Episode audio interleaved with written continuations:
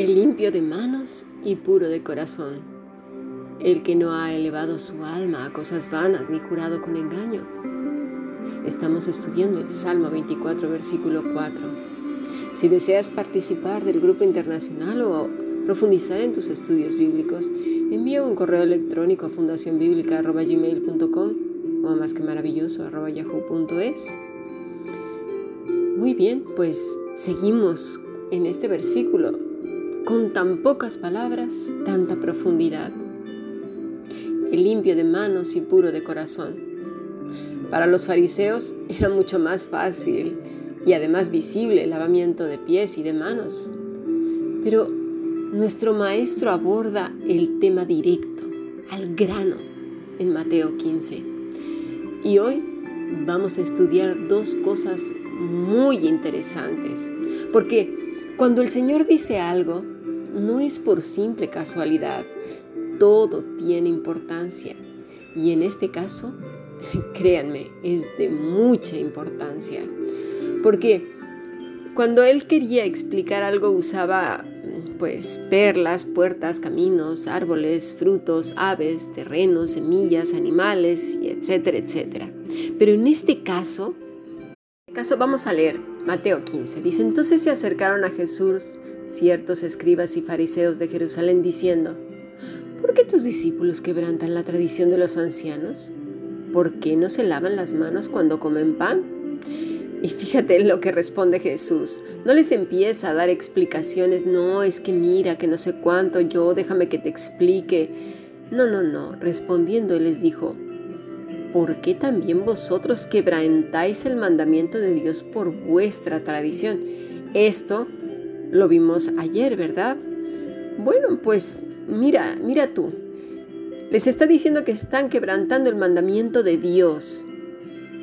En Éxodo 20 vemos que los cinco primeros mandamientos se dedican a la honra y la glorificación de Dios.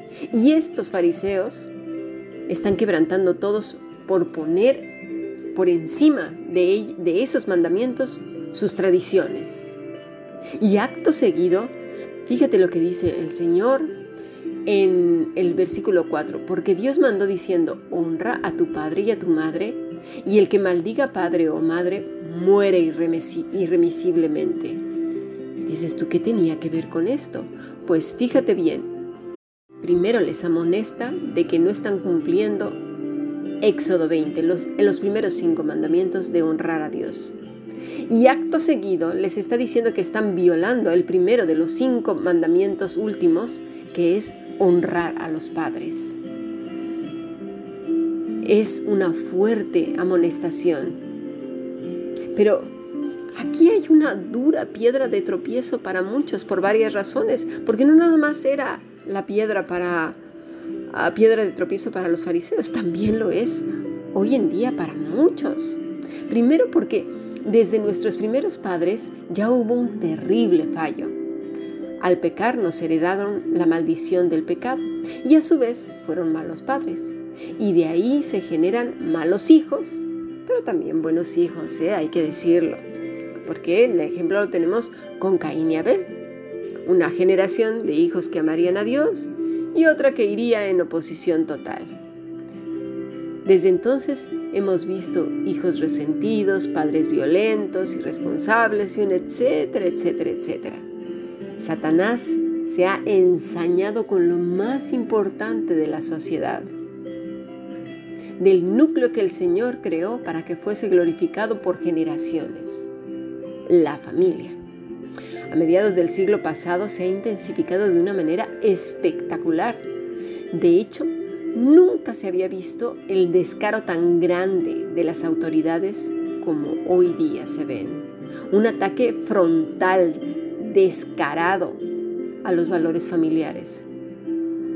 Pero, claro, antes de que digamos sí, amén, y que nos indignemos, veamos qué es lo que tiene que ver con nosotros, porque si Jesús lo está diciendo es porque vamos implicados tú y yo ahí. Eso es, sin duda, no está por casualidad este pasaje simplemente para decirle a los fariseos, es para nosotros también. Porque como hemos dicho antes, nos encontramos con una piedra de tropiezo enorme. Jesús usa la palabra, una palabra interesante para honrar, honrar a los padres. Es taimao, que quiere decir premiar, valorar, reverenciar, atención, y su raíz es timios, que es valioso, costoso, honrado, estimado como algo preciosísimo. Pero hay alguienes, porque aquí entran un montón de hijos y padres, o hijos que dices, ¿cómo poder honrar a unos padres que han sido violentos en todos los sentidos? Padres desobligados, manipuladores, chantajistas, perversos. Bueno, ¿sí? A lo mejor habrá que se vaya a un extremo, bueno, un violador, una madre abusadora, porque ya hasta ahora vemos madres que se casan con hijos, ¿verdad? Eh, malos, vaya, en todos los sentidos o en menos medida, da igual. ¿Cómo? Si cada vez que quieres hablar con ellos a lo mejor dices me chantajean, son pasivo-agresivos, es decir, usan palabras para agredirte, sarcasmos, ironías, usan el silencio como, como método de agresión, ¿sí? también modulan su voz para manifestar ofensa o victimismo, porque ese es un tipo de violencia, ¿lo sabes? También usan la escritura como método de chantaje. Y tú dices, ¿cómo? ¿Cómo? ¿Cómo puedo enfrentar esto si siempre que intento hablar con ellos o con ella o con él es imposible? Es hipócrita. Me dice una cosa y con los hechos dice otra. O, ¿cómo te puedes comunicar con tus hijos si lo único que hacen es evitarte? No quieren hablar contigo, te echan en cara tus errores, te dicen que tienes la culpa de todo, no paran de quejarse, usan indirectas, el sarcasmo, la ironía. Dicen que fulana o fulano sí han sido como sus padres. A ellos sí que me han dado el cariño, como diciendo tú no, pero ellos sí. ¿Cómo? ¿Cómo podemos enfrentar esto? ¿Cómo podemos obedecer lo que Jesús está diciendo?